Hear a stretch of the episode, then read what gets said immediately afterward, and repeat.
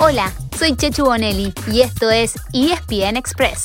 De lunes a viernes, a primera hora, te traigo las noticias más importantes del deporte argentino y mundial para que arranques el día muy bien informado.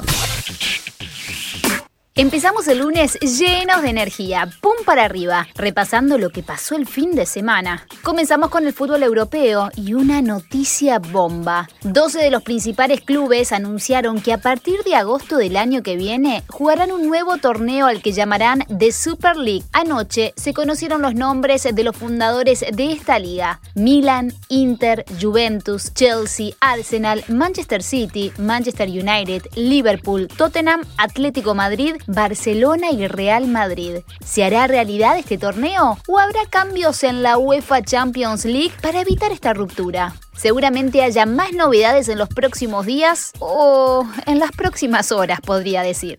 Yendo a lo que pasó el fin de semana, empezamos con España, tío. Y la consagración del Barcelona en la Copa del Rey con un contundente 4 a 0 sobre el Athletic de Bilbao. Leo Messi, como que no. Se hizo presente con dos goles y siguen las dudas sobre qué hará la temporada que viene. Habló Joan Laporta, presidente del club. Estoy convencido de que quiere quedarse y nosotros vamos hacer todo lo que esté en nuestras manos para que siga. Otra novela para seguir de cerca.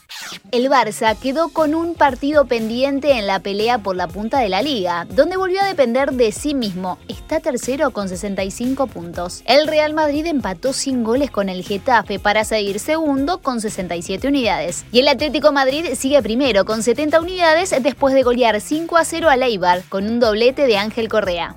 Doblete de Correa, dijimos. En Italia, otro Correa, en este caso Joaquín, sí, hizo un gol y medio en el 5 a 3 de la Lazio sobre el Benevento. ¿Por qué uno y medio? Porque marcó primero de penal y después otro gol que, si bien fue por un remate de su parte, rebotó en el arquero rival y terminó registrándose como gol en contra. Napoli empató 1 a 1 con el Inter, que sigue primero, pero ahora con 9 puntos de diferencia sobre su escolta, el Milan, que le ganó 2 a 1 al Genoa.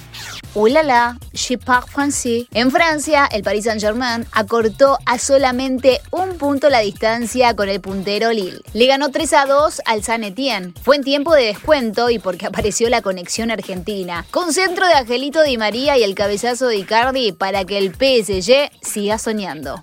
Por último, en Inglaterra, ah, yes, I Speak English Too. Ya están los semifinalistas de la FA Cup, que serán el Leicester y el Chelsea. Este último le quitó al Manchester City la posibilidad de hacer un póker de títulos.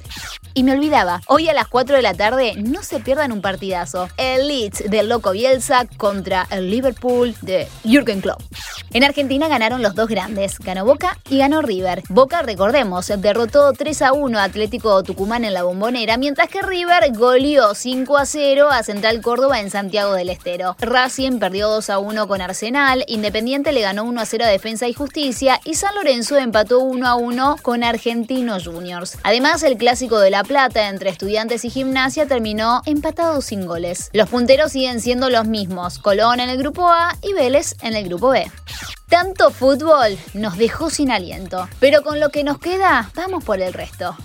En el tenis, el griego Stefano Tsitsipas ganó su primer Master 1000, el de Monte Carlo. Se impuso en la final al ruso Andrei Rublev, quien el viernes había eliminado a Rafa Nadal. Rafa esta semana jugará en Barcelona, donde también estarán Guido Pela y Diego El Peque Schwarzman. Otro que se quedó en el camino en Mónaco, Novak Djokovic. Irá por revancha en su casa en la primera edición del Serbia Open en Belgrado. Ahí habrá tres argentinos, Federico Del Bonis, Federico Coria y Juan Ignacio Londero.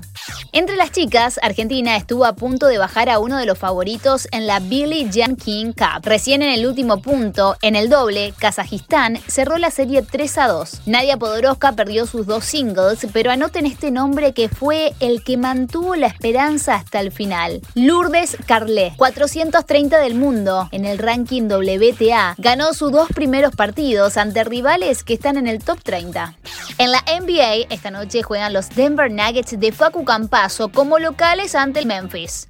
Por último, ayer hubo acción en MotoGP y en la Fórmula 1. Fabio Quartararo ganó en Portugal para pasar a liderar las posiciones de MotoGP, mientras que en la máxima categoría del automovilismo, Max Verstappen se impuso en el Gran Premio de la Emilia-Romagna por delante de Lewis Hamilton. Y así llegamos al final de nuestro episodio de hoy. Soy Chechu Bonelli y de lunes a viernes a primera hora te traigo las noticias deportivas más relevantes para que arranques el día muy bien informado. Te espero en el próximo ESPN Express.